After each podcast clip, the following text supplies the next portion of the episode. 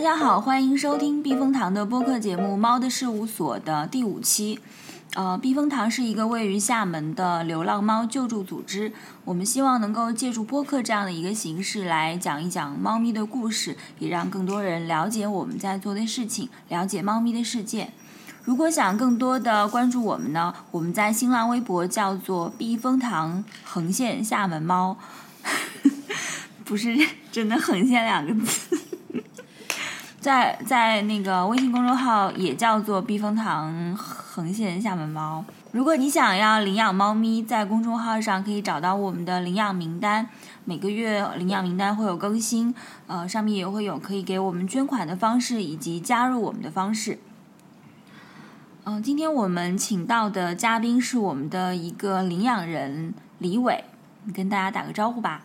啊，大家好，我是李伟。呃，那同样还有两位我们的义工，一位是李伟的女朋友小能，小能跟大家打个招呼吧。大家好，另一位是小小，大家好，我是小小。嗯，李伟跟小能在避风塘领养了一只猫，叫莫菲，对吧？对。莫菲在我们的试播集里面也有讲到过莫菲的故事，嗯，大家可以去了解一下。嗯，他们家其实有好几个小动物呢，要不小能来介绍一下你们家的动物吧？我们家有有一只最早的叫麻豆，是我们从大理就开始养的，然后一直带到厦门，然后之后养了一只小狗叫桂芬儿，后来第三只是 m o f i 现在家里还有一个小婴儿是泡泡。小虎，你怎么可以真打它呢？刚才跟小虎打架那个就是泡泡。对，刚才我们这边发生了一场激烈的斗打斗。泡泡是一个小婴儿猫。嗯，他刚来这边的时候只有一周，差不多一周，十天以内吧。嗯，然后是呃李伟的一个同事收养的一个小猫，但是因为他不会照顾奶猫，所以就托小能帮他照顾。那这已经过去有俩月了哈。对。嗯，所以你们家现在就是一个动物园哈，就是有挺多动物的。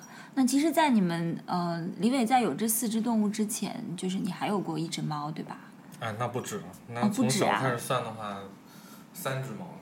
哦，所以你今天其实是要讲的其中一只叫费米的故事。嗯，对。费米是。是我在上海那个时候，嗯，就是也是小区里捡那只流浪猫。它捡的时候有多大呀？捡的时候大概半岁，可能不到半岁。嗯，那个时候是二零零九年，就是我刚到上海工作那年，那年大学毕业。然后是在小区里面吧，就是突然有一天，就是看见一大一小两只猫，大那只就是费米，然后还有一只是黑狸，反正个头只有它的一半，但是费米就是是一只那个怎么说呢，腹部是白色的，然后背上是那个呃梨花，嗯对，然后那个还有一个白色马甲，就是穿穿在那个两个前腿上面。然后爪子也是那种梅花爪，有黑的有粉的。那它那个时候还没有长大吧？就还是个小猫。那个时候没有，但是确实比另外一只要胖。我感觉他们俩应该是年纪还是差不多的，应该是一起流浪到到这个小区来的。嗯。啊，当时那只小小的呢就特别怕人，但是费米就是就一看就是家猫。首先，它脖子上有一根绳子，彩色绳子，虽然很脏了，但能看出来是蓝色的。然后看到人过来呢，它就会过来喵喵叫，然后在这样打滚儿，大概打三滚儿就过来开始蹭你的脚。哎呦，这么所以一开始的话，我们是因为当时我是跟我发小还有我发小大学同学，我们三个人当时在美邦当做同事嘛，就会带些猫粮喂给他们。后来发现费米就是怎么说呢，就是异乎寻常的亲人，就觉得它可能在野外的话生存能力不是太强，就决定把它收留起来。另外一只那个。就叫它小黑吧，就明显就特别野，就看到人一秒钟窜到树上去那种，就不适合养在家里的那种是吧？然后费米就是就不会爬树。为什么不会爬树呢？我们分析了一下，就是一个是之前肯定半年都是从小家养的，然后包括主人肯定训练过它一定的技能什么的。就关于它就是出走的原因，我们就没办法去追溯了，有可能是主人搬家被遗弃，有可能自己跑出来迷路了，但是它那个。整个那个猫的那些技能，比如说那个那个猫警警惕的时候哈人那个声音啊，从来没发出过。就我养了它三年，从来没发出过。哦，它不会。对，它不会。然后还有就是像泡泡刚才那个扑的那个动作，甚至像小虎那种比较专业的拳击手姿势，它都不会。所以总体来说就是非常温和，非常温和，没有战斗力的嗯猫对对，战五渣嘛就是。嗯商量一下就收留起来了。当然，因为当时可能我们三个人里面养猫经验最丰富的就是我。嗯，小时候奶奶就养猫，我一出生家里就有猫，养的最长时间是一只那个波斯猫，还是个鸳鸯眼。当然那个时候，嗯，不太懂就是鸳鸯眼的这些生理缺陷啊，就基因缺缺陷这些，就觉得挺漂亮的。然后那只猫是陪陪伴了我大概十年时间。嗯，后来是因为搬家，就是交给我舅舅去养了。哦，在这儿这个这个事情，我觉得很值得说一下。就是很多人认为猫不太通人性，但是其实我觉得猫挺通人性的。我舅舅也就养了它四年左右，就是给我舅舅的时候已经是老猫了，大概十岁。哼，哦，那是年纪很大了。，对，后来那年，嗯，我舅舅去世了，猫还在嘛，然后那只猫就是天天都往外跑，一开始不拴的，然后都靠邻居那样逮回来。后来我舅妈就受不了了，就是天天看到猫，早上起来一看猫不在，等等等一天回不来，后来没办法就把它拴住，拴在那个门上，然后它也是不停地往外窜。当时也没有用那种特别专业的牵引绳，就是就是用那种嗯塑料绳编织起来的，然后三股塑料绳编起来那样一整根绳子拴，其实也挺结实的。是啊，然后就有一天早上就起来发现猫还是不见了，然然后那个塑料绳已经很毛了，上边就已经起了很多毛，被它咬的吧？不是咬的，因为拴在脖子上嘛。然后那个那个绳子上，因为因为绳子变毛了嘛，上面挂了很多白色的猫毛，嗯，然后还有血，说明它是费了特别大的劲挣脱了那个绳子。然后就这个事儿，老人是怎么说？老人就说，就主人不在了嘛，就是去找主人去了。而且，嗯，传说当中猫是一个比较通灵的动物，就是说它可以知道灵魂所在，就是当然这是民间传说的一个说法。那些说猫不通人性，不不像狗那样的，我觉得那些人就是是不了解猫，或者说他没有养过猫，才会有那样的感触吧。我觉得是一个大家的误解。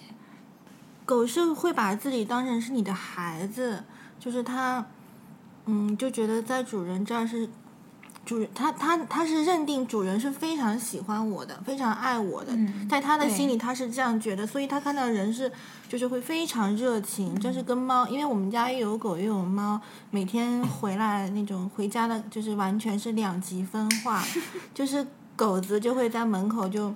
从你进门那一刻起就抱着你的腿，一直到你都没有办法换鞋。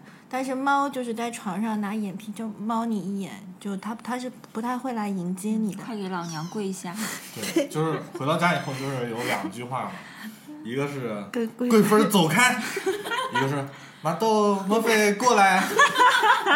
这真的，你你不是说贵芬狗，你是说贵芬别扒拉了。啊，对对对，差不多嘛，一个意思。他就会不停的扒你的腿，然后抱你的腿。好，我们继续回到费米的故事吧。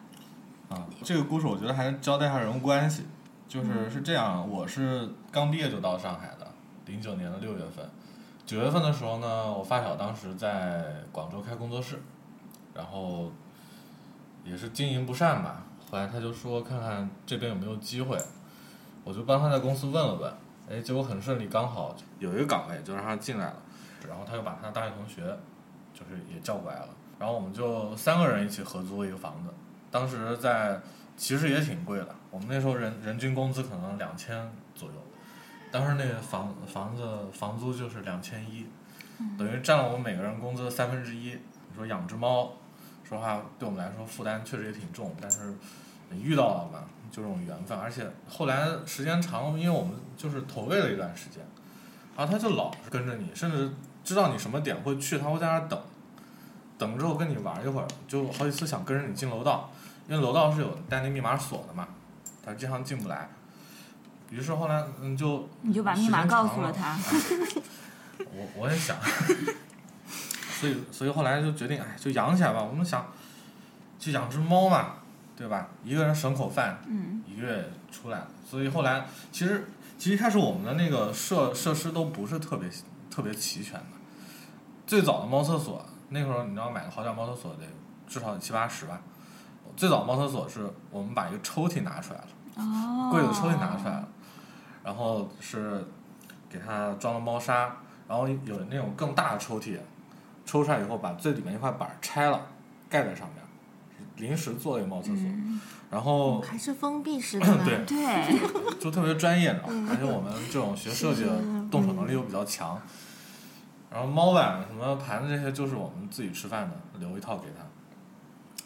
然后就养起来之后，就是就发现费米跟我以前养的所有的猫，包括我之后遇到的哪只猫，确实都挺不一样的。它其实挺像狗的，说实话，就是你任何一个举动跟它的互动，它都会有回应，而且很积极的回应你。你甚至蹲下敲敲地板，它就会跑过来。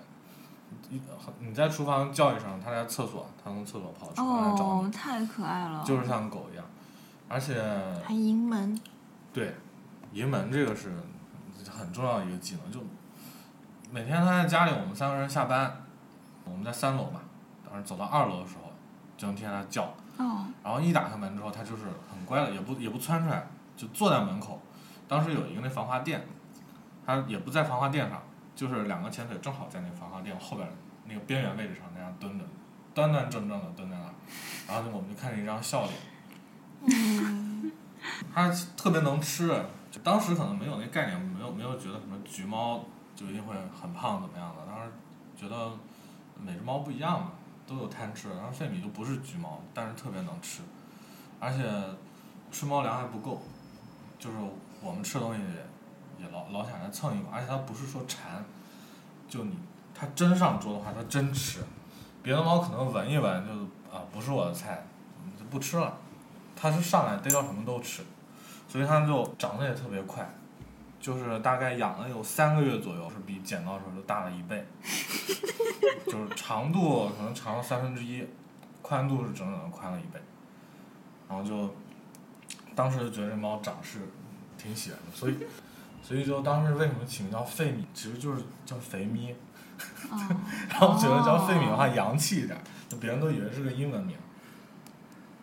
然后我们仨就是一直跟他相处的也都挺好的，基本上就是每天至少吧，不管加班不加班，回家有一个小时围绕着费米的，其他时间该工作工作，他就每个房间串，啊，在你那儿待一会儿啊，在你腿上趴一会儿，在你电脑上趴一会儿，然后去他床上打打滚什么的，就其实，在那种怎么说呢，比较艰苦的一个时期吧，对我们来说，创业初期，哎，三个人刚到上海，初来乍到，那个时候。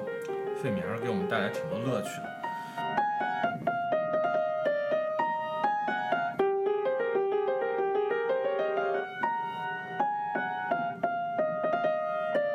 就是我发小大概三岁的时候吧，我俩就认识了。那时候在少年宫一起学画画，然后他家离我家也不远，然后等于每天基本上每天放学，他有时间的话，不用早回家或者放学早什么的，都会找个借口就来我家。实际上他是想去玩猫，所以从小来说，我们家有几只猫呢，他也就跟着也就经历了几只猫，就而且跟每只都挺好的，啊，尤其那只白猫是每个周末它一定要来，就就像咱们现在说的，他自己家没有猫嘛，那现在它属于也属于一种云养猫，只是当时 没有网络。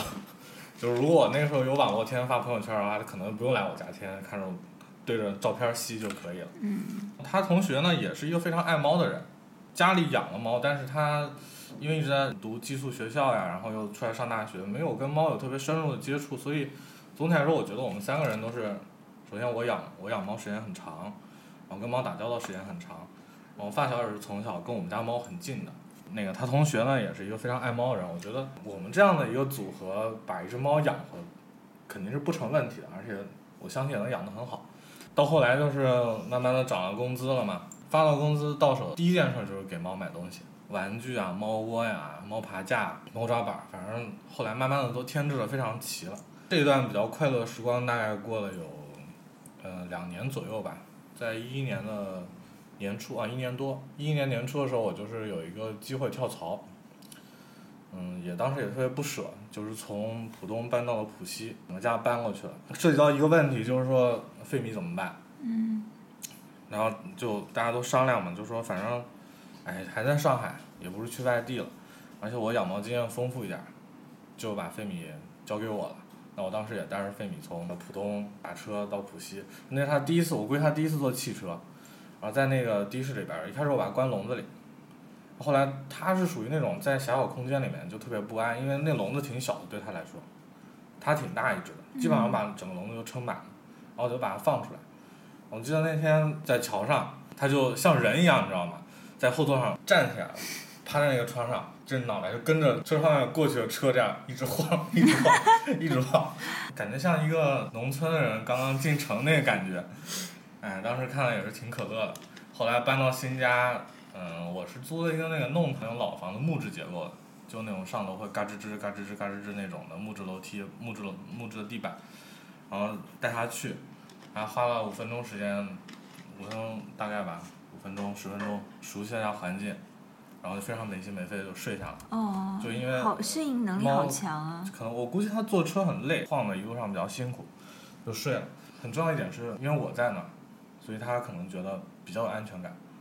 当时我行李还没收拾开，就当时房东是有一块那个布棉布铺在那个冰箱上面，所以他就后来就养成了一个习惯，一直在冰箱上睡觉，就以那个棉布当他的窝。后来猫窝他也不住了，要要么睡床，要么睡那冰箱上。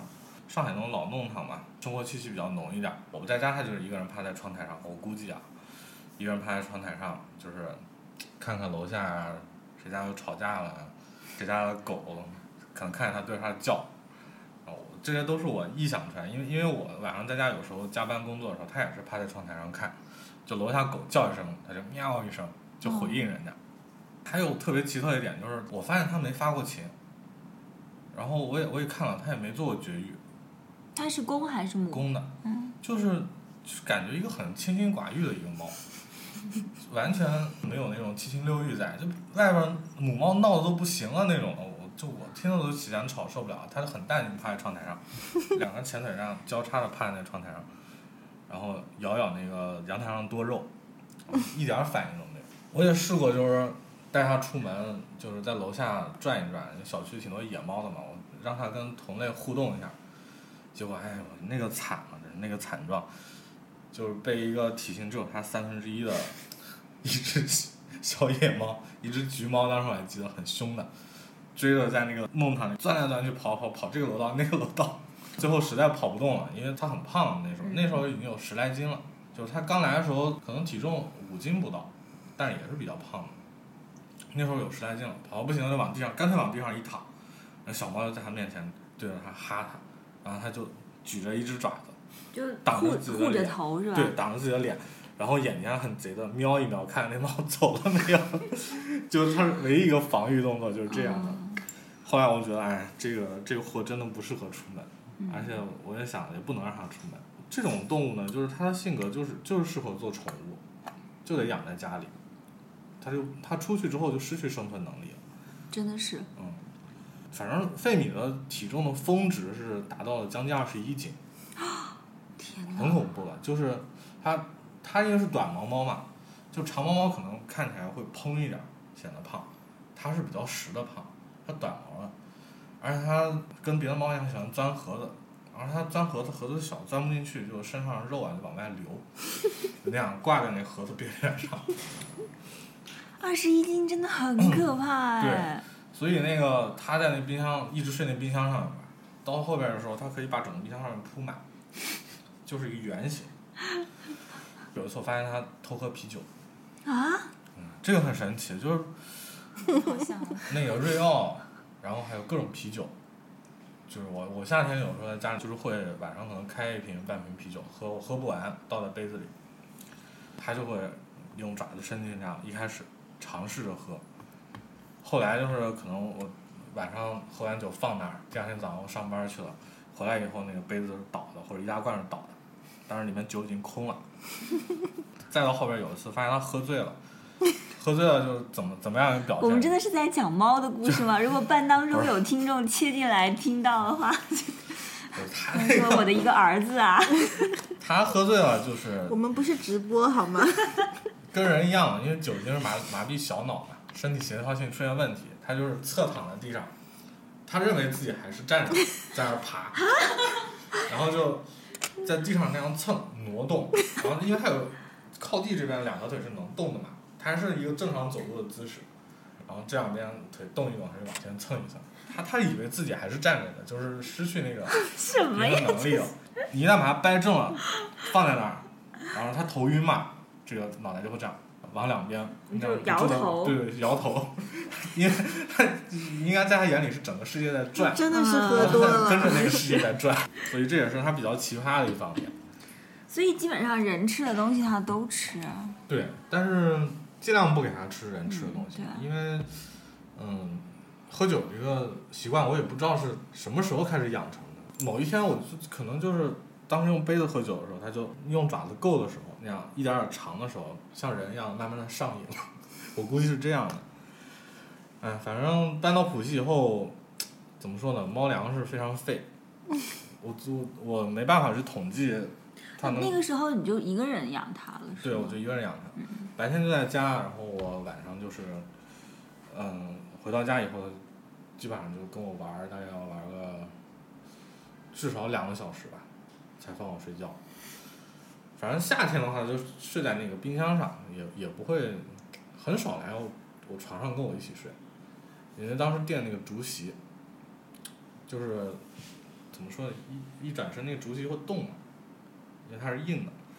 啊，他可能也不太习惯啊。冬天了就开始就很爱上床，他是上床跟别的猫不一样，他是从床后边开始，先找你的脚，然后就往被子里钻，扒拉扒拉扒拉扒拉开被子，然后开始钻，从你身上这样，一点点像蛇一样这样 S 型挪挪到你的头部，然后像一个围巾一样盖在你的脖子上，哦。然后所以你睡着睡着你会觉得窒息感非常强，二一个二十斤的体重压在你的脖子对上。啊。所以晚上经常被它闷醒，然后就把它挪到侧面，挪到侧面来，它就是，哎呀，反正有一只爪子吧，肯定得搭着你脖子，要么是脸，嗯。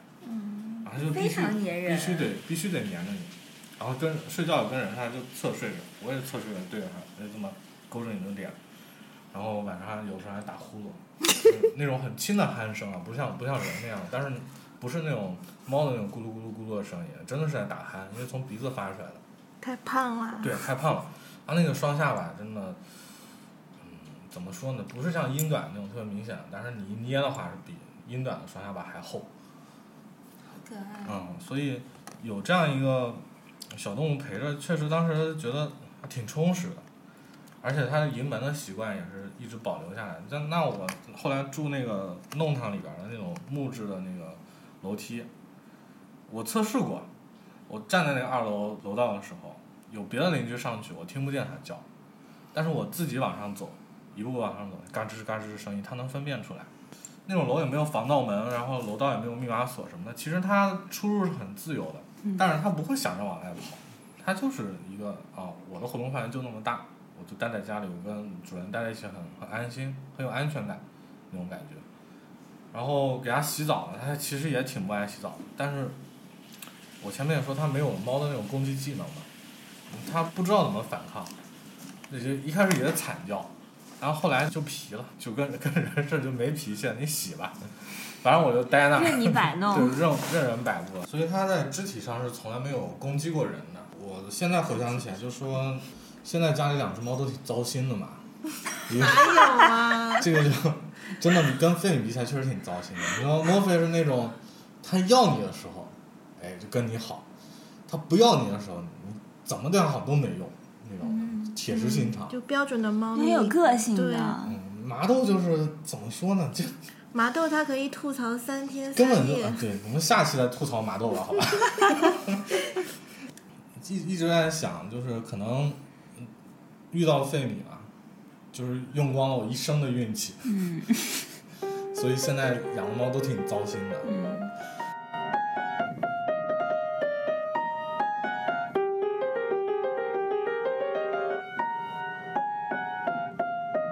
到那个新的公司是一家温州的公司，后来有一个培训，就是要去温州，大概为期一个月。我想这一个月费米怎么办？然后我就想干脆就送到发小家。就原来你们一块儿，住的那个。们一块住哪儿？因为他们后来找了一个那个合作人进去嘛，当时他俩还在哪儿？当时送过去，费米，哎，又说一个事儿，乖到什么程度吧？那天堵车就堵在桥上，就完全动不了。然后费米就一直在那个笼子里抖嘛，我想把它拿出来，它也不肯出来。然后不知道怎么回事，抖得很厉害。到普通家里，刚把它从笼子里放出来，然后发小和他同学过来正准备抱它，健步如飞的，那么胖，二十斤的体重，蹭一下上厕所去，冲到厕所那儿，然后一泡尿，哗，能听见声音那种。那天路上还花两个半小时，估计他没尿尿，对，没尿尿就上了车。他很估计已经很想尿了，所以就我从一个侧面说明他挺乖的嘛。后来就放在他们家里养了一个月左右。我经常让他发点照片什么给我，当然也不一定什随时都有空，因为在温州那个月挺忙的，工作强度也挺大的。反正每天都会想起来就问一问。我发小他这个人就是很不与时俱进的，就大家都用微博说不用微博，大家都用微信还是发短信，对吧？所以我也就跟他同学联系，问问他，挺好的，挺好的，也不多说。然后我说估计人家每个人有每个人生活嘛，能帮忙照顾一下就行了。呃，一个月对我来说挺长的啊。是挺长的，对，对于可能猫和主人分开时间来说也是挺长的。后来我就去接费米，第一时间从温州下了飞机，行李一放，马上去接费米。到那边以后，就发现费米就瘦了。当时看挺心疼，原来二十斤一只猫，可能我看到它的时候就还是胖吧，总体来说十多斤吧，但是明显能看出来瘦了，脸也瘦了一圈，身子也瘦了一圈。我在想你们怎么虐待它？当时也半开玩笑说一句，然后我发小同学就进屋了，发小就说没有啊，好吃好喝供着呀，然后在那跟个爷爷似的，也也没拴它，没干什么。行吧，当时我就领走，但是抱它呢就很困难，不不太愿意让我抱那感觉。但是我当时知道一个说法，就是猫的有效记忆是半个月左右吧，两周，然后能记得比较清楚的话是一周。所以我在想，这一月没见到我，它跟我挺陌生的，我觉得挺正常。我回去养养就好，因为本身这个猫的底子好，它性格在那，我把它带回去，带回去我就发现不太对劲，就是它就一直躲，就是要么在床底下，要么在柜子底下，也不在冰箱上趴着，晚上也不上床了，就一直睡在床底下，而且它就有的时候我去抓它，从床底下想抓出来，它就开始哈。哦，它会对，就看就会哈人了。然后有的时候，它一个人蹲那儿，有时候放松警惕的蹲在那个我桌子上，对着窗户的时候，你从背后摸它背的时候，它会非常紧张，吓一跳，然后转身就拿爪子拍你一下，当然也不会伸伸出爪子就拍你一下，就是他是进入一个很警觉的一个状态。当时其实我还是没有多想，就就觉得真是离开太久，这个状态就持续了有。一个半月左右吧，然后就发生了费米第一次离家出走，就是他是出逃吗？对，应该是因为我一直对他没什么警惕嘛。比如说我要，因为那时候是我的房那个房子门出去对着那个地方才是厨房和厕所，等于中间有个走道的。我一般是不关那个门，费米也没出过那个门，之前也没想过要出去。然后我就去上了个厕所回来。发现它就跑了，就开始下楼找。嗯，当时一楼有一个阿姨还挺好，年纪挺大的，她养的是大白猫。她就说听到那个他们家白猫在楼道里跟一只猫嘶嘶哈哈俩还低吼，但出来看的时候没看见别的猫，她以为是流浪猫什么的从楼道门口经过。我后来这个阿姨也帮我一起找，反正找到第三天才把它找回来，还是我去上班了，阿姨帮我找到了，后暂时把它放在家里，跟我说你看看这是不是你的猫？哦，我一看就是。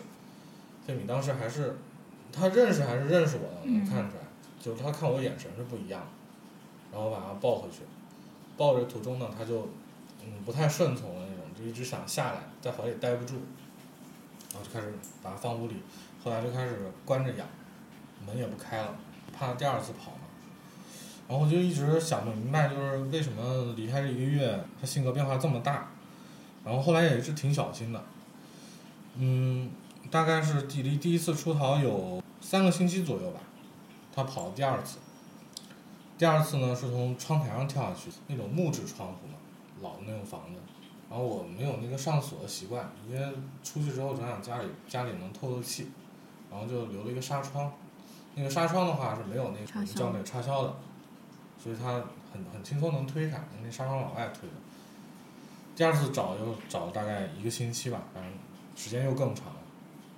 然后是在小区里被别的流浪猫追到角落里，就平时不知道它藏在哪，但找到它那一天，也基也基本上是动员了整个小区所有的，那阿姨呀、爷爷奶奶什么的这这些，当然还比较热心，而且我平常那个小区老人住的挺多的，你说扛个米、搬个水什么的，我都会搭把手，大家愿意帮我。后来是拿手电一照吧，那天晚上我记得找到他说是三只猫吧，逼在一个角落里，它没地方跑，也是很凶的，都炸毛了。以前你知道我前面说它别的猫追它的话，它就是往那一躺，抬个胳膊就放弃抵抗了，然后赶紧把那三只猫撵走，然后又把它抱回家。后来我就又更加小心了，出门干什么的都是把玻璃窗关好。有一天应该是开窗通风的时候，他又从窗台跳下去了，那是他最后一次出逃，找了一个星期，一点音讯都没有，完全不见影子。然后又找，接着找，呃，十第八天、第九天、第十天、十一天、十二天，找到十二天，我觉得可能找不回来了，就是放弃希望的那种。当然，当时邻居的那些个叔叔阿姨、爷爷奶奶都挺热心的，就还是在找，周边也在问，我还贴那个寻猫启事嘛。当时不太会去使用微信朋友圈，可能当那时候朋友圈的那个传播力度也没那么大，微博嘛也是有限范围之内的，还是贴那个寻猫启事。大概到第十五天的时候，还是那个我一楼那个阿姨，所以说那阿姨我一直挺感谢她的。她说猫找到了，我说在哪找？她说隔壁小区里面。然后她说感觉健康状况不太好，她说没人敢报，就让我去，赶紧去。他说有有人在那边看着嘛，就不让它跑远。然后我就赶紧去隔壁小区。然后当时看到他的时候，就是啊身上脏的不行，然后还有毛上还有那个没干的那个血迹，我就赶紧把，当时抱是不让你抱的已经，我就拎着它那个脖子后边那，就像拎小猫一样，也挺沉的，一个手托着，这样把它弄回家里。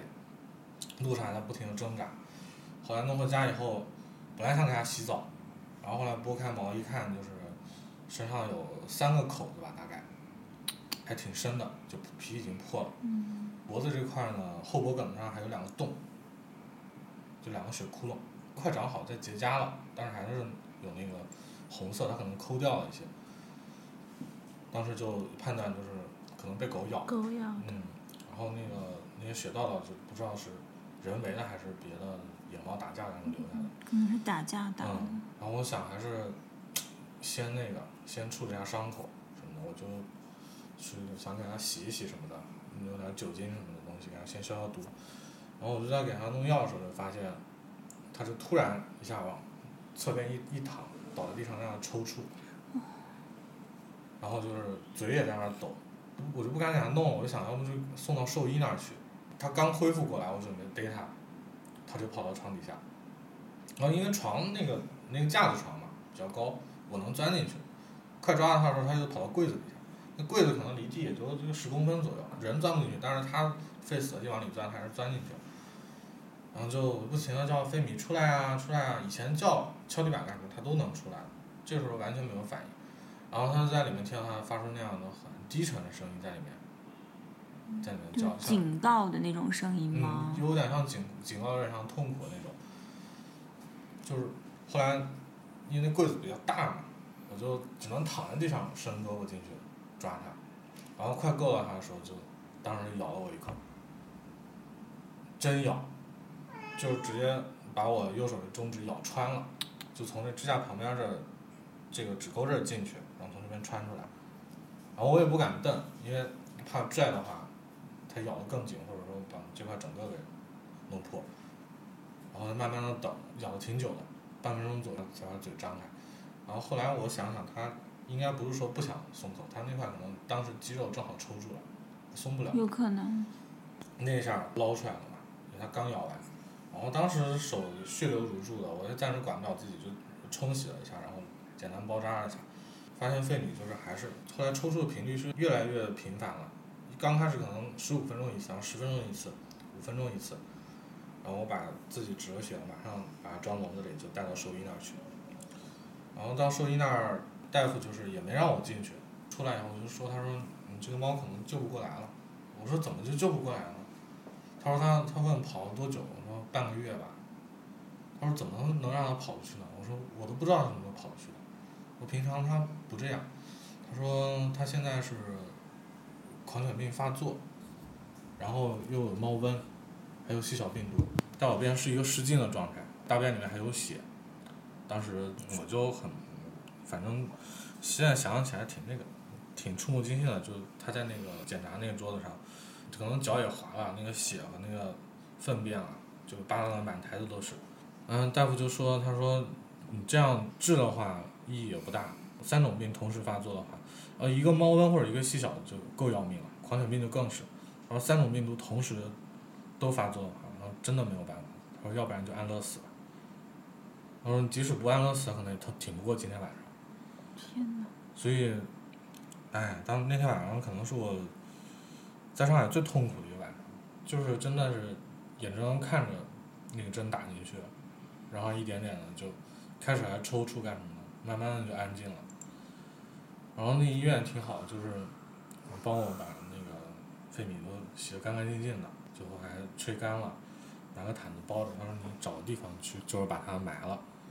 后来我就去我家附近那个向阳公园，因为那个那个地方是流浪猫很多很多，然后喂猫很多喂猫人也都去那儿，然后就找了一棵最大的树，在那把它埋了。我当时就其实很长一段时间都特别自责，我就说不应该就说把费米呃放在我发小那边养，就是我就不应该去出那个差。就你那个时候有想到为什么他会这样吗？其实我。不太明白为什么费米突然会变成这样。嗯。我能想到的所有原因就是说，嗯，可能我离开他时间太长了，他不高兴。对他跟我最亲，他不高兴。但是回来以后持续了几个月的这样的一个疏远状态，到最后出逃，然后再染病，然后到去世，我觉得是我的责任。当时我是这么想，我不应该离开他那么长时间。到那以后很长一段时间，贝米是一二年十一月份走的。我一直到一五年，就包括后来离开上海到北京以后，都不太敢去养猫，因为总觉得好像亏欠。嗯。就这么好一只猫在我生命中出现了，我没有把它照顾好，没有把它就是从小养到老。嗯。没有让他在我生命中陪伴应该有的那十几年，而是可能三年时光就没照顾好他就走了。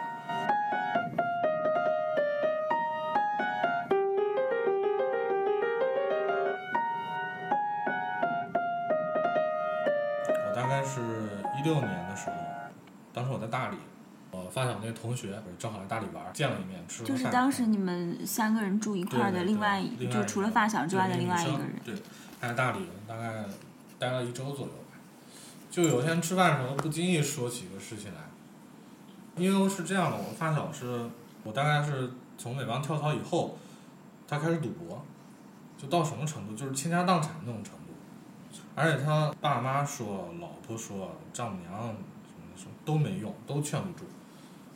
而且这事儿你当时知道吗？我并不知道，我在上海的时候并不知道。哦。然后他说这个，说他现在变得，就性格很暴躁啊什么的。然后说说起来，他就无意中就提到那个，他说搞不好就是还在上海，就是我们还在美邦上班那个时候，他就已经认识了传赌局的那些人。他已经开始赌博了，然后要不然他不会对费米那样。我就听到这，我说你等一下，我他对费米哪样？他说你都不知道吗？那是哪一年？这是说这话。这个事情的时候是一六年。哦，说就是你一六年的时候。对，费米已经走了有四年了。嗯。我说哪样了呀？他说你不知道吗？我没跟你说过吗？我说你没有跟我说过。然后他说他虐待费米，怎么说就很残忍那种，就是虽然说不是什么。像网上那些虐猫一样弄个视频，又又是刀又是什么的，又是火烧什么的，他是，哎呀，我都真是说不出来。就是费米经常被他追嘛，他可能对费米不像我对费米那么好，他玩猫的方法，就可能下手也比我重什么，费米就不开心，就躲着他，就躲到床底下去，然后他就叫费米出来，以前叫是会出来的，费米不肯出来，他就真生气。当时他那个屋是一个那个折叠床，他要把整个床一掀，然后床上被子什么也都散一遍，费米就当时就傻了，就在那个床底下待着，他就拽着费米尾巴往墙上摔。那么大的猫这样拽着它尾巴，对，所以你想想，那么大一个体重，撞的这个力度啊，撞到墙的力度，还说费米被他打到失禁过。你是因为非常频繁的打，对，应该是非常频繁的。我说我说大概多久一次？他说他说有时候不在家我不知道，反正每次我在家都打。我说为什么要打他呢？他说说不上来，他就是一开始也玩的好好的，然后费米一旦开始躲他，他就不高兴，就开始你说发泄也好怎么样也好，我这个都无从知晓了已经，而我甚至没有办法去开口去问他这个事情，已经过去四年了。然后还说到一个事情，就是应该是费米被接走的第二天吧，他平时骑摩托车上班，我把费米接走以后，第二天下了场雨，他就骑车在路上摔了一跤，半边身子都磨破了，衣服什么也破了，然后当时还住院。然后他在医院说了这么一句话，他说：“看来，他说猫这个东西是挺邪，我昨晚做完它，今天就遭报应。他还能这样去说，所以我当时我对我来说就是那时候晴天霹雳吧？对，就是感觉一个好不容易愈合了一个伤口，因为当时已经有麻豆了嘛，我们在大理的时候已经有麻豆了，就是觉得好不容易愈合一个伤口，哎，我又可以接受一只猫在我的生命当中了，突然一下，咵一声被揭开了。后来我跟一些可能相关的、跟这事情有关的朋友，我都会去问嘛，会去求证，嗯因为在那个屋子里住过的，后来有很多人，嗯当时是我发小，就是一直住在那儿。然后他们都说，他说确实是有这样的情况，然后但是没想到是一个常态。当然也不乏有一些爱猫的也去阻止过，但没有用。还有我发小就是，嗯，业余是什么练散打啊什么的，健身也挺多的。他们怕说多了，本身他脾气比较暴力嘛，然后又怕惹了他。但那个时候没有人来告诉你这件事吗？对，没有，就是，嗯，怎么说呢？我们中国人就是有一种这样的嗯，就是多一事不如少一事。嗯对对，对我，我当时我劝阻了，你不听那算了，我尽了我义务就行了，我也不会去再去惹出别的事情来。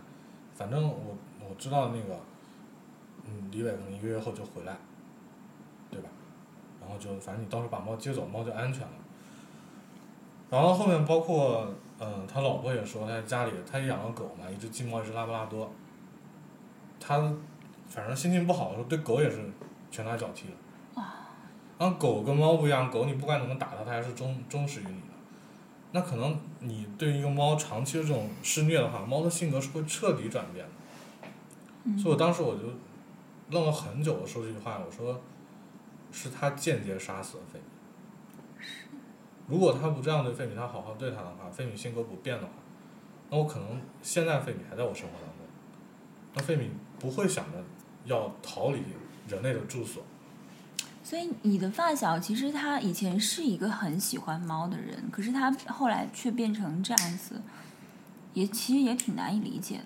就在以前看过一个电影嘛，《辛德勒的名单》，里面有有一段对白，我觉得跟这一段故事特别的吻合。就是辛德勒在他想要他是想要救犹太人吧，歌德上校就是那个德军的那个最大的反派，也是我非常喜欢的演员拉尔夫费因斯演的。嗯，他是伏地魔，对伏地魔，他是毫无缘由的会杀犹太人，比如说拿酒的时候碰破了酒瓶，比如说给他 刮胡子的时候有一块没刮齐，任何一个很小很小的原因，他可能就会直接把你处死。所以对犹太人说，他是恶魔般的存在。辛德当时劝他说：“他说我来告诉你什么是真正的权利。然后当你面对一个罪人的时候，你选择宽恕，杀死一个人非常容易，但是原谅一个人非常难，特别是对于你来说。然后你要在犹太人当中成为一个王，我教你一句话，叫做“我赦免你”。后来他也因为这个事情爽了一段时间，他他也觉得，哎，这种这种权利是同样的权利的话，这是权利的另外一种表表现形式。有个小孩给他磨指甲的时候，就是不小心把他划伤了，那小孩就很害怕，当时跪在地上，那个指甲刀什么都掉在地上，他以为自己是死定了，因为他一直都这样，结果他就摸了摸小孩头，然后像一个国王一样对他说：“我赦免你。”但是后来有一次是，他发现自己手上有肉刺，在阳台上，突然一瞬间觉得不爽，然后看到放在角落里狙击枪，就拿狙击枪在阳台上杀死了刚刚在家里打扫卫生的犹太小孩。所以这两种表现形式，就是实际上都是人类的力量的体现和权力的体现。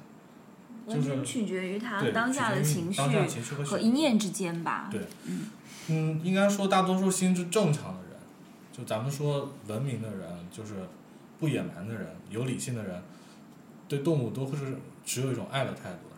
我觉得我在生活中其实碰到过像你的发小这样的人啊，就是我可能可以简单的讲一下，就是他那个人他是一个养狗的人，他经常把他的狗带过来，呃，当时我们是一个工作室，带到工作室来跟我们一起玩儿。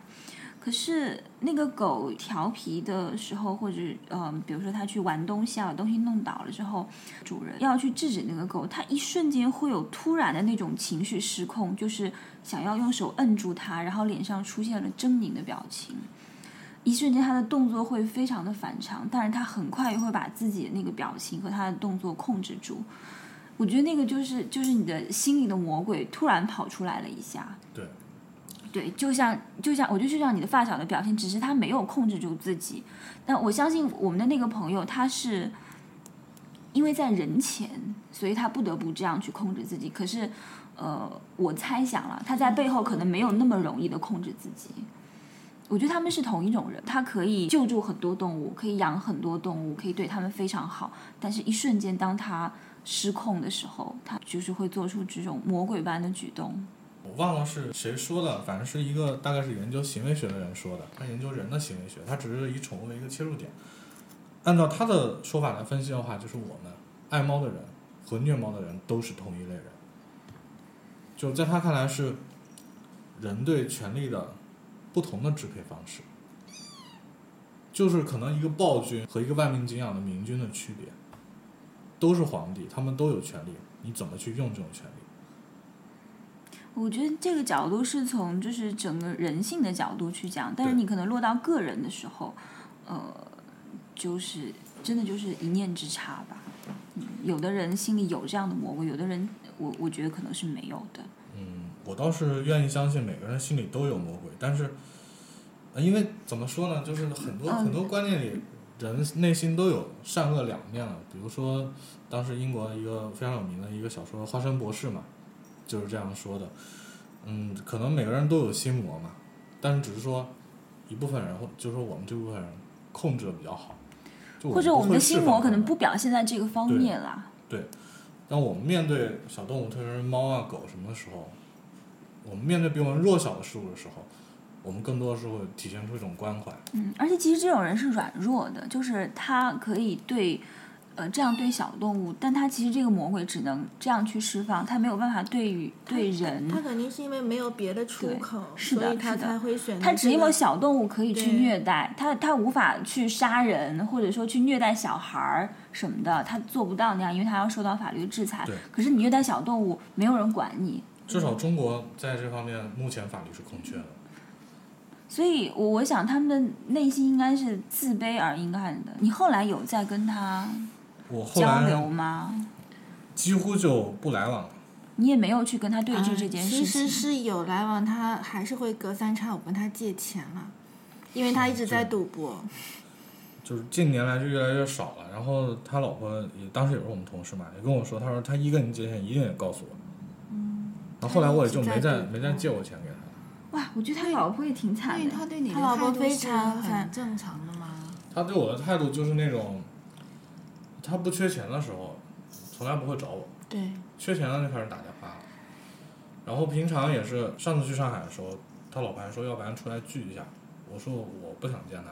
对啊，他说哎呀，不是什么生活大，但是他不知道这个事情，我没有我没有跟他老婆去说这个事情。哦，说起来的话，啊、他老婆当时有有一只猫，也养了一只猫，跟费米是特别有夫妻相的，就长得一模一样，也胖嘟，但是比费费米小一号。在费米大概，嗯，走了有一个月，一个多月不到两个月的时候，那个他老婆家那只猫也死了，而且是在送医的途中就死在出租车上了。具体的原因他不愿意跟我说，但是这个不得不让我产生联想。嗯，是会肯定会有一些猜想。而且就是只是正常的生病或者别的死亡，为什么不愿意说呢？对，而且其实当时你们三个一起养费米的时候，其实费米算是你们三个共同的猫吗？对，对，所以其实费米也算是他的猫呀。但是他对自己的狗又怎样？他后来知道你知道这件事吗？他不知他一道直不知道。他到现在也不知道。我记得他当天他知道这个事情的时候，他整个人就一直在发抖，然后抽了很多烟，也那天晚也很上我都久不说话。都没睡，真的几乎就没睡，因为你根本四年了，这个感觉对，你知道真相之后，你会回想起后来的很多事情。所有的很多事情一下子就以前无法理解的事情，想通，在是次的是的突然被一条线这样贯穿起来，突然想通了，嗯，突然明白整件事情而且变得特别合理。而且这个人是他的发小，你怎么能忍得住不去戳穿他呢？不去指对我也是在想我也当但是但是你们想一想，就是这样的人，你要戳穿他能怎么样？我们听过这样的话太多了，不就是只猫嘛？但是我我觉得我我希望我当面告诉你说我知道了这件事，你做了一件错误的事情，我非常非常的愤怒和生气，我不能原谅你。就是我希望他是应该要知道，而不是说以为他做的事情是没有人在意的，还是说，比如说，人已经不在上海了，我嗯，所以你我觉得这后来跟在不在上海其实也没有要紧。我想问的是，后来或者说现在你是原谅他吗？没有，我我的生活从此以后我不会再跟他有交集了。但我还是觉得，嗯，不管他到底会不会内疚，你要跟他说，我知道这个事情，而且我非常之愤怒，我要跟你，因为这个事情，我不会再跟你有任何联系，要跟你绝交。我觉得他，不管他在不在乎，要要让他知道，让他要让他心里不舒服，不能说让他当像个没事人一样。他不会，不会因为这个事情不舒服的，因为，嗯，因为是我发小，我也太了解他了，他心里钱是最重要的，他衡量一个朋友的标准是你愿不愿意借钱给他。他现在还在赌博，这个我不知道，就是我已经跟他事实绝交了。嗯他大概最后一次给我打电话半年了吧，应该也没说什么事情，我就说我在忙，我先不说了，我就挂了。他也没跟我说什么事情，但是应该也是借钱之类的，然后就慢慢的就，反正他也应该也把我排除出朋友范围之内了。他认为你不给不借钱给他他了，所认为以在危难，他在危难之中，他认为他遇到追债的借高利贷，你应该把钱借给他。对，他是一个纯物质的人。那你们当时住在一起一起工作的时候，他并不是这样的人吗？嗯，并不是这样，他可能看钱是看的比较重，他金牛座的。我们当时只觉得他抠门儿，你知道吧？就是，反正我们说的买单什么都挺不积极的，打车永远坐后排之类，其实事儿都他干的。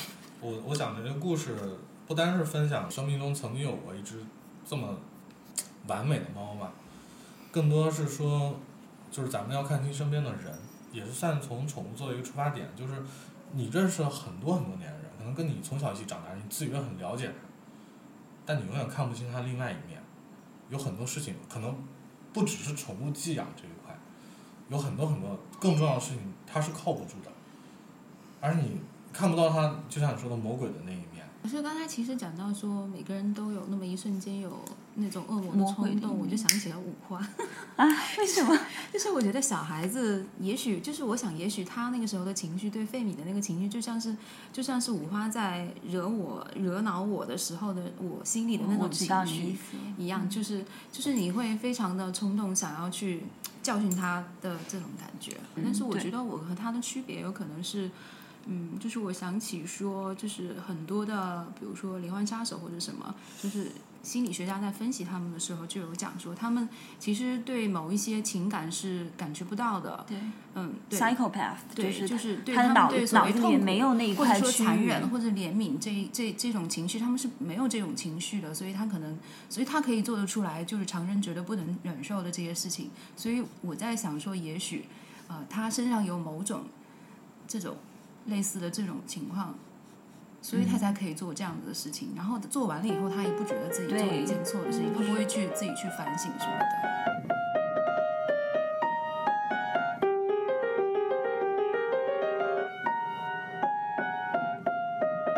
其实我们今天的故事总结不出什么东西来，就是我们要去比如说辨认生活中这样的人吗？其实好像也没有办法，也很难只是呃提个醒。如果说非要得出结论的话，我想说是大家尽可能的，就是跟自己的猫在一块儿对。跟自己的宠物，狗也好，猫也好，其他小动物也好，待在一起。但是你明天又要出差了，女朋友在家虐猫。对，谢谢大家的收听。呃，今天我们讲了一个其实很很令人难过的故事，嗯、希望不要发生在大家的身上。谢谢大家收听第五期的猫的事务所，拜拜。